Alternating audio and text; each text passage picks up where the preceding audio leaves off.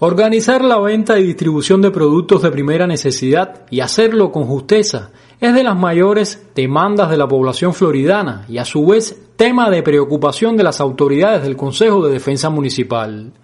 Durante la más reciente reunión de este órgano en el territorio, su vicepresidenta y jefa del Grupo Económico y Social, Beatriz Rodríguez Fernández, informa sobre una nueva estrategia para la comercialización de productos como el pollo, el aceite y otros. Analizando cifras de viviendas que tiene el territorio por zona de defensa, se ha hecho esta propuesta en el día de hoy de comenzar por la zona de defensa de José Martí.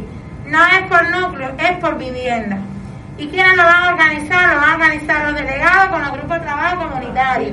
Y lo van a organizar en la zona de defensa los delegados, los grupos de trabajo comunitarios, las personas que son líderes de cada una de las comunidades y que conocen bien a las personas de cada uno de los lugares.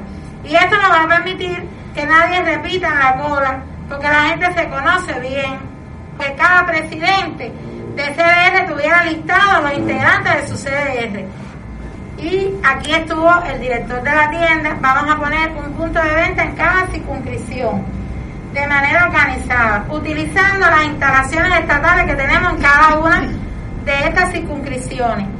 Y explico esto porque, bueno, así mismo va a suceder en el resto de las zonas de defensa en la medida que se vaya llevando a cada uno de los lugares. ¿Qué tenemos que tener previsto?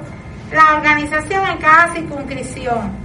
De todas maneras, no va a ser la solución definitiva de la satisfacción de todo el mundo, porque habrá quien dirá, bueno, y yo que no vivo ahí, ¿cuándo voy a comprar? Eso lo entendemos lo sabemos y tienen toda la razón.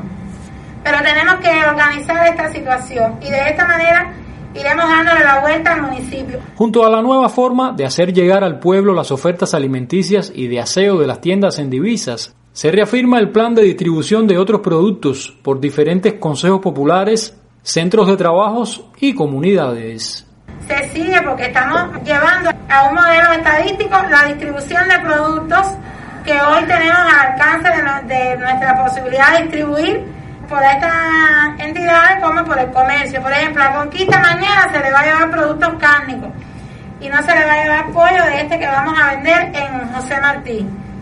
Pero entonces esa zona de defensa ya va a haber recibido. No se puede vender en la zona de defensa, hay que completar comunidades y decir, me quedó esta comunidad sin nada. Porque además es la cifra total de lo que tenemos en producción, pero hay que tener control para cuando haya de nuevo decir, bueno, ahora vamos a completar la que se quedó.